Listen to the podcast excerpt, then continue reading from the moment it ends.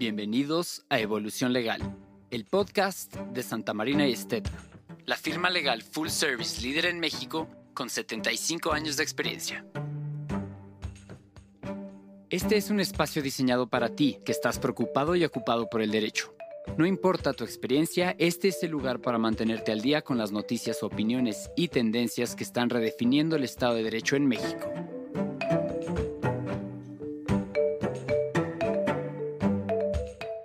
De información digerida para tu evolución legal. Te invitamos a ser parte de la conversación.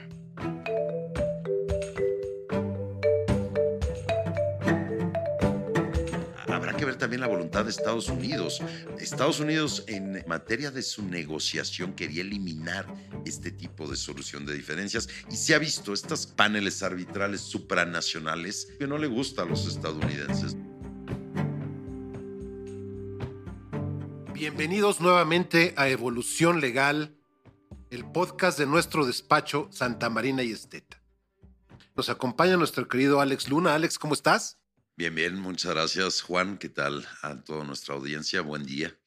Recordarás, Alex, lo que está ocurriendo en la agenda de comercio exterior de nuestro país y particularmente del TEMEC.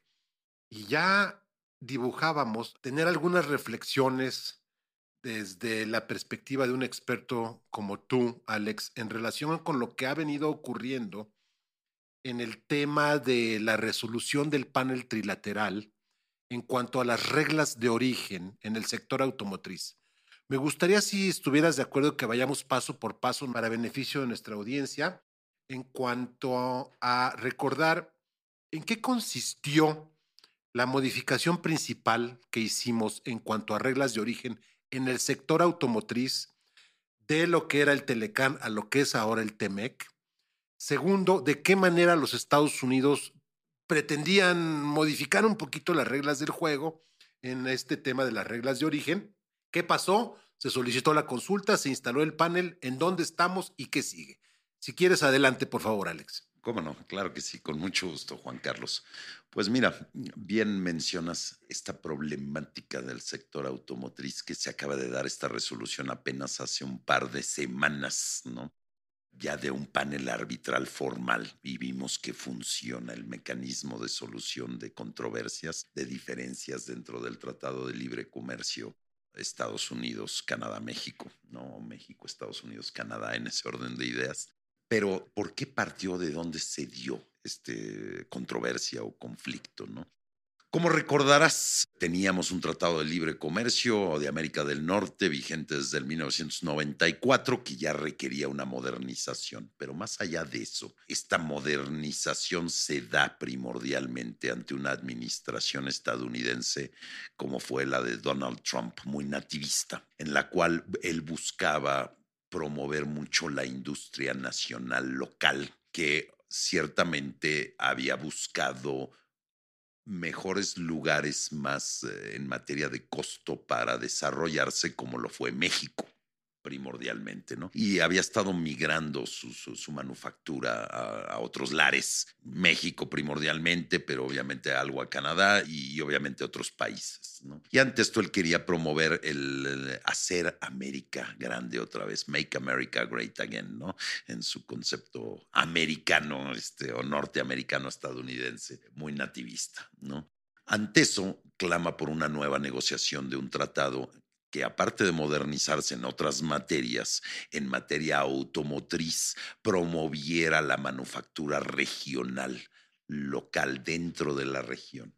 Y por ende, se negocia Estados Unidos unas nuevas reglas de origen, es decir, aquellas reglas que determinan que un vehículo calificaba como originario de la región de Norteamérica y por ende que se encontraba las exportaciones de estos desde México desgrabadas a la hora de importarse a Estados Unidos. Correcto.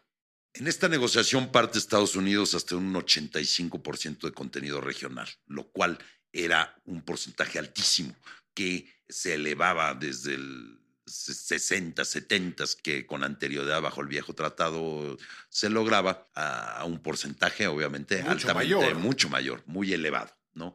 Se negocia dentro del marco del nuevo tratado por parte de México y Canadá, reduciendo este porcentaje hasta un 80% con una entrada en vigor gradual, transicional, con porcentajes en los primeros tres a cinco años, elevándose según el tipo de vehículo, etcétera, ¿no? Para alcanzar hasta un 80% eventualmente, ¿no? Ok. Es una materia altamente técnica, obviamente, la determinación de este valor. ¿Por qué? Porque los automóviles son bienes de manufactura o mercancías con miles, cientos, si no cientos, miles de partes, cientos de miles, por lo menos miles de partes E y si componentes, permites, ¿no? Ahí adicional, además entendemos nosotros que lo que son los componentes, las autopartes, aquello que constituye finalmente el vehículo que va a ser vendido al comprador, al usuario final, muchas veces estos componentes van y vienen varias veces entre las tres fronteras, donde se van armando y se van adicionando, digamos, componentes al, valga la redundancia, componente original, ¿no? Claro, al, al final, al producto final, ¿no? Se van incorporando poco a poco, ¿no? Y, y en efecto, cruzan fronteras. Es una cadena de suministro altamente compleja. Correcto. ¿no? Dado el tipo de bien final o manufactura que se está realizando. Entonces iban y venían. Pero independientemente de eso, este componente tenía, primero hay un capítulo, el cuarto, de reglas de origen de, bajo el tratado, que te especifica de todo tipo de bienes. Hay un anexo específico para sector automotriz por país e independientemente de eso, dado la complejidad del tema, en donde además van y vienen y hay toda una serie de componentes de diversa manufactura, plástico, acero, obviamente vidrio, como son los parabrisas, componentes de frenos, etcétera, etcétera, Claro. ¿no? En la cual se logran unas reglamentaciones uniformes para la interpretación de esto, un reglamento secundario bajo el tratado. Y ahí estriba un poco la diferencia. ¿Por qué? Básicamente este nuevo tratado para alcanzar ese 80%, la interpretación mexicana y canadiense decía, oye, tú ya clasificaste en una parte un componente como originario, alcanzaste ese 80% sobre el 100 en X parte o componente. A la hora que tú lo sumas al vehículo ya manufacturado, haciendo lo que se llama un roll-up,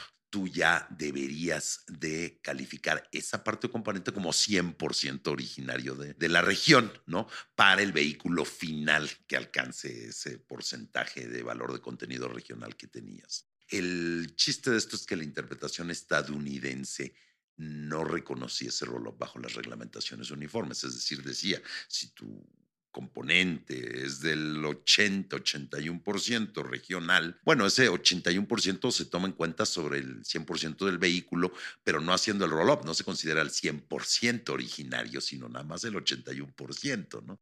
Y eso cambia obviamente la sumatoria en materia técnica eventualmente para alcanzar el 100%, poco mañosamente probablemente la interpretación estadounidense. Esto dio lugar a un- una controversia que primero se fue a consulta bajo Déjame el tratado. ahí tantito, Alex, para entender bien este tema del roll-up. Por ejemplo, si estamos hablando de un componente, del componente de la transmisión del vehículo, ese componente, el sistema de transmisión del vehículo en su conjunto, ya conforme a las reglas escritas, alcanzó el 80 o 81, que digamos, vamos a pensar teóricamente que fuera el piso mínimo para considerarlo como originario de Norteamérica, y al momento que se incorpora ya al vehículo, lo que dicen canadienses y mexicanos es, a ver, ya hablando del vehículo en su conjunto, el componente es 100% norteamericano. Correcto. Y lo que dicen los americanos es, no, no, no, no, no, vamos otra vez a desmenuzar pieza por pieza para determinar si existe un déficit todavía que deba cumplirse como originario de Norteamérica. Claro, y eso te obliga a un mayor contenido regional eventualmente. Indirectamente, pese a que se negoció entre las tres partes, causaba que se regresara un poco a la- al punto de negociación original de Mm. Estados Unidos, que indirectamente tendrías que alcanzar hasta el 85%, por ejemplo, en O sea, que ciertas subía, instancias. digamos, más la vara con la que se mide. Eh, ¿no? exactamente, y nulificaba cualquier negociación que hubieran ya logrado los gobiernos estadounidense y canadiense en el marco del tratado. Bueno, ¿no? entonces el propio tratado tiene este procedimiento de solución de controversias cuando es entre los países, Estado a Estado. Correcto. Y aquí, ¿quién solicita el mecanismo de consultas? Originalmente lo solicita el gobierno mexicano. Y se adhiere Canadá. Y se adhiere Canadá dentro del proceso porque tenía la misma problemática con esa interpretación estadounidense. No se alcanza en la etapa de consultas un acuerdo entre las partes y entonces se forma un panel trilateral bajo los auspicios del mecanismo de solución de controversias del tratado. Este panel corre, un panel altamente técnico, como te imaginarás, y eventualmente emite una resolución finales del año pasado, 2022, que se hace público hasta hace dos semanas a principios de, enero, de enero, enero, de 2023, y el cual se vuelve obligatorio hasta febrero de este año, finales de febrero de este año. ¿okay? ¿Y ahí, de ahí qué puede pasar, Alex? Muy bien. Primero, ¿qué se resuelve? ¿No? Creo yo resuelve esto a favor de eh, la interpretación mexicana canadiense. Es decir, dice, el roll-up sí debe de aplicar a los automóviles producidos regionalmente. Y ahí empieza un poquito qué pasa, ¿no? Si hay un incumplimiento por parte de Estados Unidos, bueno, daría lugar eventualmente a posibles medidas retaliatorias equivalentes en valor, por una parte, pero por la otra, como la ejecución de este tipo de laudos es un tanto difusa bajo derecho internacional, pudiera dar lugar a una negociación en otras materias, como es la energética o como es el propio maíz transgénico que la vez ya hablabas de la famosa posible moneda de cambio ya siendo política. No, lo sabemos, eso, e, e, esa sí sería una interpretación que se ha platicado entre expertos del ramo, ¿no? Este, que yo he participado ahí en, en ciertas cuestiones, en la cual pudiera ser que, oye, yo te cumplo esto, pero tú concédeme esto otro. En esta serie de resolución de controversias y negociaciones, ahí sí en materia energética se está dando una etapa consultiva por una parte, y en materia de maíz transgénico, por ejemplo, ni siquiera hemos alcanzado esa etapa. Estamos un paso atrás. Estamos un poquito en el cuarto de al lado todavía, ¿no? Ahora, lo que tú también dibujabas en el panorama de manera muy acertada, Alex, es bueno, en unas ganamos y en otras perdemos o podemos perder. Que finalmente eso es el comercio y eso es el comercio internacional. Y, el sistema multilateral está hecho para darle certidumbre a esto. Entonces, en unas ganas y otras pierdes, ¿me entiendes? Pero logras con cierta transparencia una resolución bastante clara. Es chistoso este panel del sector automotriz tuvo un aspecto bajo ley de tratados y bajo Convención de Ginebra muy chistoso. Se dio una interpretación en la cual la intención negociadora de las partes sí se tomó en cuenta por parte del panel. Es decir, la resolución salió sobre la base de una serie de intercambio de correos electrónicos entre los negociadores estadounidenses y los negociadores méxico-canadienses, en donde explicaban un poco esta interpretación del roll-up, cómo lo entendían México y Canadá, no como posteriormente el USTR lo estaba interpretando e incluso este, aduanas estadounidenses, etcétera. Entonces, es un aspecto muy interesante del comercio desde el punto de vista jurídico, además, pues nos lleva al concepto de la voluntad de las partes, ¿no? Correcto. ¿Qué estaba yo dispuesto a hacer con base en el entendimiento que tenía yo de este tema en particular y el famoso roll-up con el que nos estás educando el día de hoy en este episodio, Alex. Y es, y es muy chistoso ver, es decir, aquí predominamos, ¿no? Y, en otros paneles existe, si se llegan a esa etapa del procedimiento de solución de controversias, podríamos perder. Pero es, habrá que ver también la voluntad de Estados Unidos. Estados Unidos, en materia de su negociación, quería eliminar este tipo de solución de diferencias y se ha visto estas cortes, llamémosle paneles arbitrales supranacionales, en principio no le gusta a los estadounidenses, ¿no? Han parado en la OMC totalmente el órgano de apelación del mecanismo de solución de disputas o controversias comerciales bajo el marco de la OMC, de la Organización Mundial de Comercio, al no nombrar jueces a, esto, parar el nombramiento de jueces. Y entonces está parado el órgano de apelación. Y este ha sido uno de los puntos de negociación del gobierno de Trump muy chistoso, siendo que hay intereses industriales, obviamente, aquí encontrados por parte de los propios estadounidenses que han visto la ventaja de este tipo de paneles y del sistema multilateral de solución de controversias. Entonces es un tema interesante porque, porque lo que estamos viendo internamente en México con falta de nombramiento en organismos autónomos que se está dando por parte de Estados Unidos a su vez ante la OMC, etcétera, y las dudas de este tipo de cuestiones o aspectos de soberanía nacional que en materia de este tipo de resolución de disputas clama Estados Unidos, lo estamos viendo en el sector energético en México o en el maíz transgénico, lo cual eh, es chistoso la ambivalencia. es curioso porque, bueno, a ver, desde luego el gobierno de los Estados Unidos se mueve en un plano hegemónico en donde, bueno, al final el que dicta la última sentencia o tiene la última palabra soy yo porque soy el más fuerte. Bueno, pues aquí hay un equilibrio, ¿no? Hay este poner en la balanza la postura de tres economías distintas.